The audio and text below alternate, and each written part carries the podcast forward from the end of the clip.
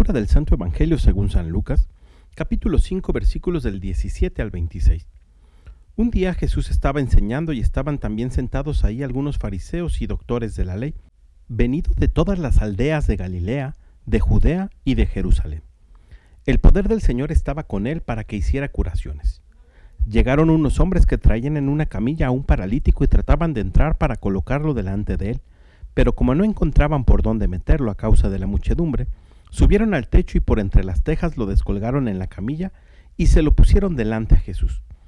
Cuando él vio la fe de aquellos hombres, dijo al paralítico, Amigo mío, se te perdonan tus pecados. Entonces los escribas y fariseos comenzaron a pensar, ¿quién es este individuo que así blasfema? ¿Quién sino solo Dios puede perdonar los pecados?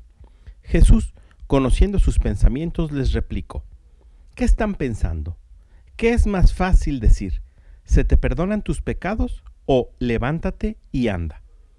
Pues para que vean que el Hijo del Hombre tiene poder en la tierra para perdonar los pecados, dijo entonces al paralítico, yo te lo mando, levántate, toma tu camilla y vete a tu casa.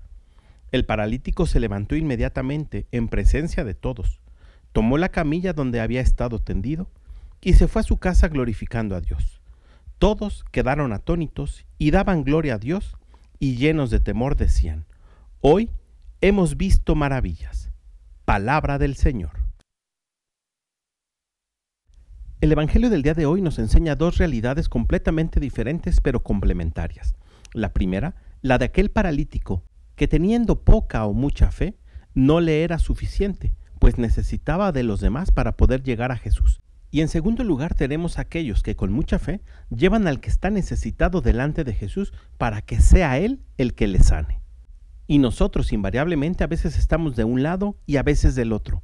La vida de todos tiene subidas y bajadas, momentos buenos y momentos malos. Y cuando estamos pasando por los momentos malos, debemos ser humildes y dejar que los demás nos conduzcan a Jesús. Dios utiliza a los que están cerca de nosotros como esos camilleros que llevaban al paralítico.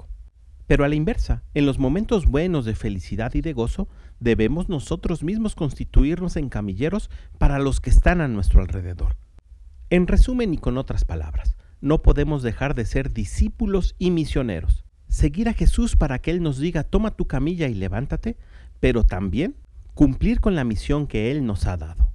Anunciar al mundo entero que solo en Él hay salvación.